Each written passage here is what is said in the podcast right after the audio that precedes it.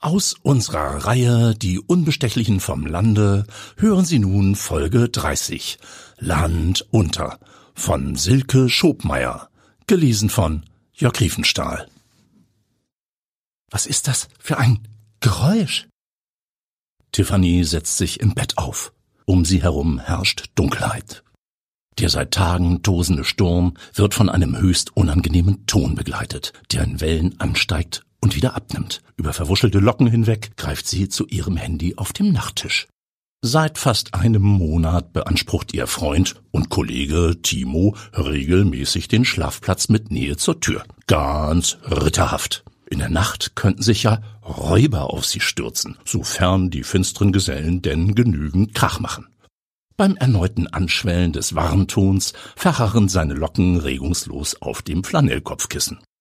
Tiffany! ruft Opa von unten. Kurz darauf nähern sich Schritte auf der knarzenden Treppe, gepaart mit lautem Ächzen. Sofort springt sie aus dem Bett. Ihr Handy zeigt halb eins. Vor einer guten Stunde wäre sie höchst ungern gestört worden. Bald sollte sie sich mal wieder eine eigene Wohnung suchen, ohne familiäre Kontrolle ihres Liebeslebens. Was ist los, Opa? Hinter ihr raschelt es. Habt ihr was an? Ich komm hoch! Was ist denn? Nuschelt Timo schlaftrunken. Tiffany huscht zurück zum Bett und lupft prüfend die Decke. T-Shirt und Boxershorts vorhanden. Opa kommt. Sie hebt eine Strickjacke vom Boden auf und streift diese eilig über ihr dünnes Negligé. Mitten in der Nacht. Timo schlägt die Augen auf. Im selben Moment öffnet sich die Tür. Moin, Kines! In der einen Hand hält Opa den Türknauf, in der anderen einen Koffer.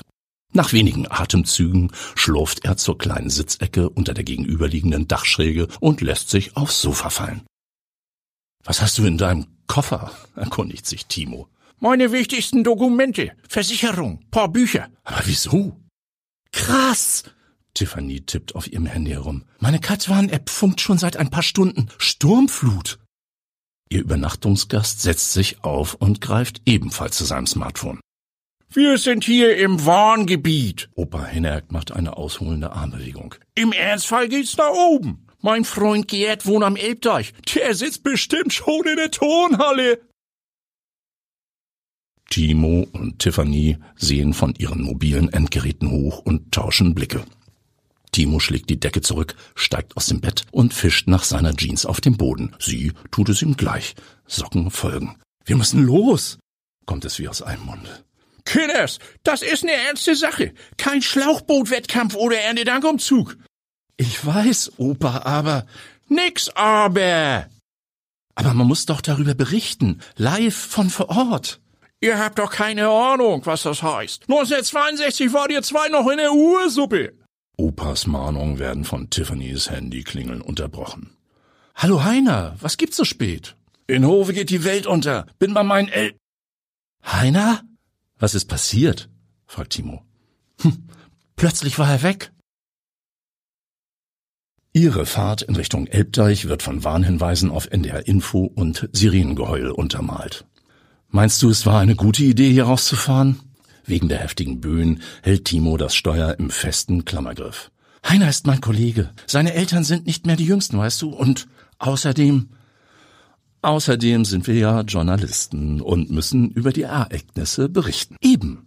Tiffany sieht kurz vom Handy hoch. Da vorn, rechts, in den Süder Querweg. Oben am Deich ist bestimmt schon gesperrt. Geht klar, Chefin.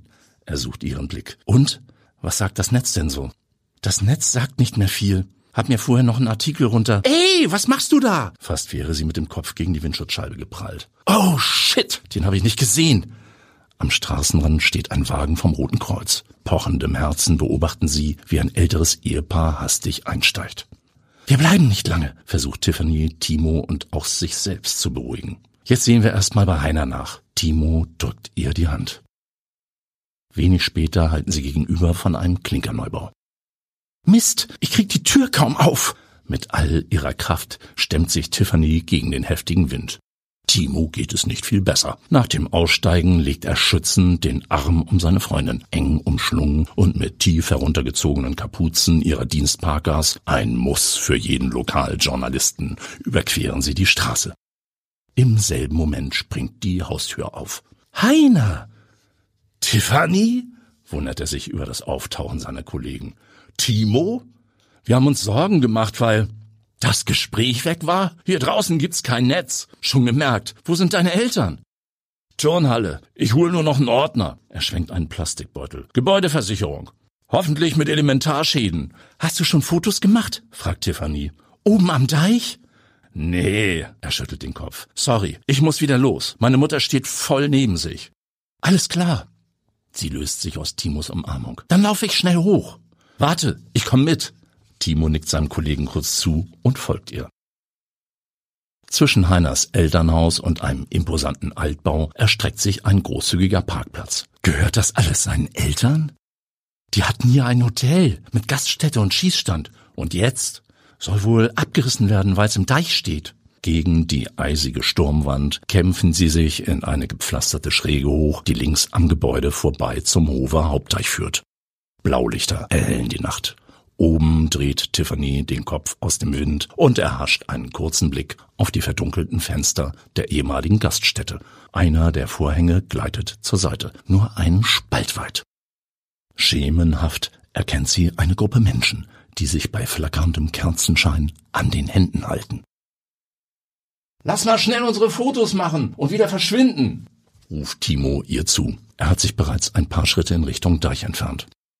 Tiffany zieht ebenfalls ihr Handy aus der Manteltasche und hält das Durcheinander um sie herum fest. Gut 30 Leute in Uniform stehen in kleinen Grüppchen zusammen. Feuerwehr, Polizei, technisches Hilfswerk. Breitbeinig stemmen sie sich gegen die Sturmfront. Manche hantieren an diversen Anhängern herum. Ein Gabelstapler lädt Paletten mit dicken Säcken auf dem Parkplatz ab. Tiffany hält alle Eindrücke auf ihrer Speicherkarte fest, bis ein Polizist zum Megafon greift. Achtung, Achtung! Hier spricht die Polizei. Der Deich ist in akuter Gefahr. Jeder Passant hat die ausdrückliche Pflicht, den Deich zu verteidigen. Was ist passiert? Sie lässt ihr Handy sinken und stellt sich zu einer Gruppe in THW-Uniform.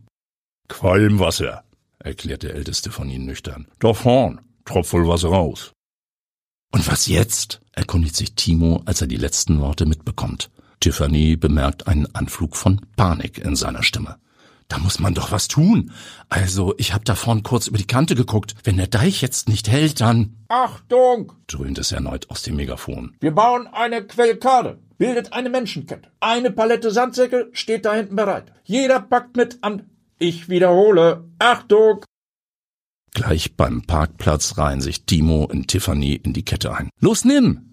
Von hinten wird Tiffany auf die Schulter geklopft. Stellt euch versetzt hin! Mechanisch geben die Lokalreporter jeden Sack weiter, der ihnen angereicht wird.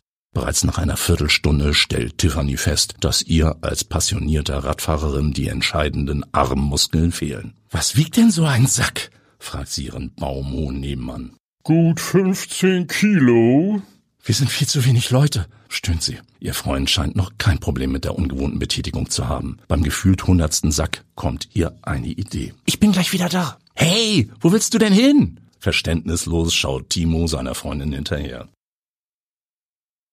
Beharrlich drückt Tiffany auf die wahrscheinlich abgestellte Klingel. Nach energischen Tritten und Faustschlägen gegen die Tür der alten Gaststätte wird ihr endlich Einlass gewährt. Beim Betreten des hallenartigen Flurs schlägt ihr ein Geruchscocktail aus Schimmel und Räucherstäbchen entgegen. Als einzige Lichtquelle dienen rot flackernde Grablichter. Hier drinnen herrschen nur geringfügig höhere Temperaturen als draußen. Immerhin bläst kein Wind. Ungefähr 20 Augenpaare von Menschen in dicker Winterkleidung richten sich auf sie. Hey, wir brauchen Hilfe! Schnell! Ein Mann in einer grünen Daunenjacke und bunter Strickmütze tritt hervor. Wir meditieren gerade, informiert er sie mit näselnder Stimme.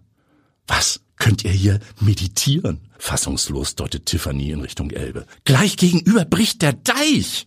Ach ja? Er lächelt zurück. Wieso seid ihr überhaupt noch hier und nicht längst in einer Sammelunterkunft? Weil wir uns nicht verarschen lassen, entgegnet eine weniger entrückt wirkende Frau mittleren Alters. Statt einer Mütze hat sie einen bunten Turban um den Kopf geschlungen. Seit Stunden fahren die Bullen rum und schreien ihre Parolen. Rausschmeißen wollen die uns. Diese scheiß Gleichgeschalteten in ihren Uniformen da draußen, keift ein junges Mädchen im viel zu weiten Schneeanzug. Ich glaub denen gar nichts. Wir auch nicht. Zwei gleichaltrige Gefährtinnen pflichten ihr bei. Tiffany stellt ihre Arme in die Hüften. Einmal kurz zum Mitdenken. Es hat seit Wochen geregnet und geschneit. Der Wind drückt ohne Ende Nordseewasser in die vereiste Elbe. Und da vorn hat der Deich ein Leck. Das muss jetzt zu. Mit Sandsäcken und unserer Hilfe. Du glaubst auch jeden Scheiß von denen da oben, weisen die jungen Frauen Tiffany's kurzfristig auf der Autofahrt angelesenes Wissen kategorisch zurück. Wenn renommierte Klimaforscher über die akute Bedrohung schreiben, dann könnte was dran sein, entgegnet sie. Die Turbanfrau verschränkt ihre Arme. Wer sagt uns denn, ob in den Sandsäcken kein giftiger Hafenschlick verklappt wurde? Genau, vergiften wollen die uns. Woher wollen die wissen, ob die Giftsäcke helfen? Und wenn wir uns beim Schleppen verletzen? Nach weiteren Kommentaren aus der Kategorie Schwurbelhausen verliert Tiffany die Geduld. Wer sagt mir denn, ob euer Hirn nicht schon längst verräuchert wurde? Auf dem Absatz ihrer durchnässten Winterstiefel macht sie kehrt. Ich geh jetzt da raus und schlepp jeden Scheißsack. Viel Spaß beim Meditieren. Mensch, Mindin! ruft Opa von unten. Was? Was ist los? Tiffany reibt sich verschlafen die Augen. Neben ihr regt sich noch keine einzige Locke. In Zeitlupe schält sie sich aus dem Bett und schlurft zur vorsorglich abgeschlossenen Tür. Kommst du wieder hoch? Nee, die Zeitung ist da. Du bist berühmt. Und ein Bekannter auch. Hä? Seit den Aufregungen der Sturmnacht ist ihr Schlafhaushalt noch vollkommen durcheinandergewirbelt. Ich mach Frühstück. Das müsst ihr euch ankicken. In großen Lettern steht Hamburger Deich gerettet, dank unserer Lokalreporter. Noch größer hatten sie es nicht, kommentiert Timo die Titelschlagzeile im Hamburger Abendblatt und nimmt einen großen Schluck von Opas Filterkaffee. Das waren doch nur ein paar Säcke. Gut getroffen, würde ich sagen. Tiffany deutet auf ihr Porträt, auf dem sie Timo einen Sandsack anreicht. Das muss der Typ von der Feuerwehr geschossen haben. Du ahnst es nicht.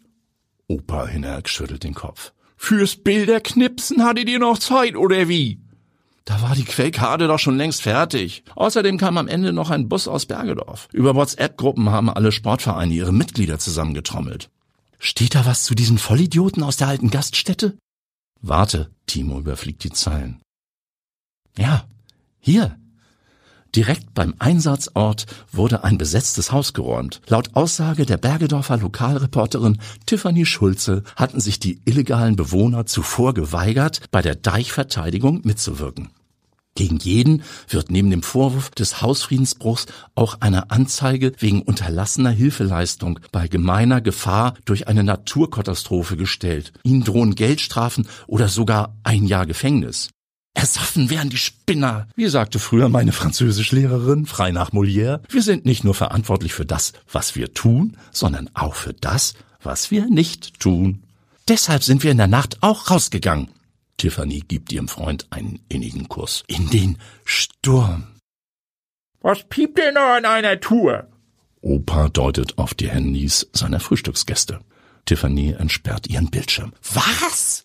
Über hundert ungelesene Nachrichten. Bei mir auch, wundert sich Timo. Nele, Frieda, Pia Fox aus Pinneberg, die Redaktion, meine Französischlehrerin. Gefühlt jeder Kollege, Habe Heiland aus Lüneburg, Dorothea Holle aus Ahrensburg, sogar Chef, Chef, Lars Haider schickt drei hohe Daumen.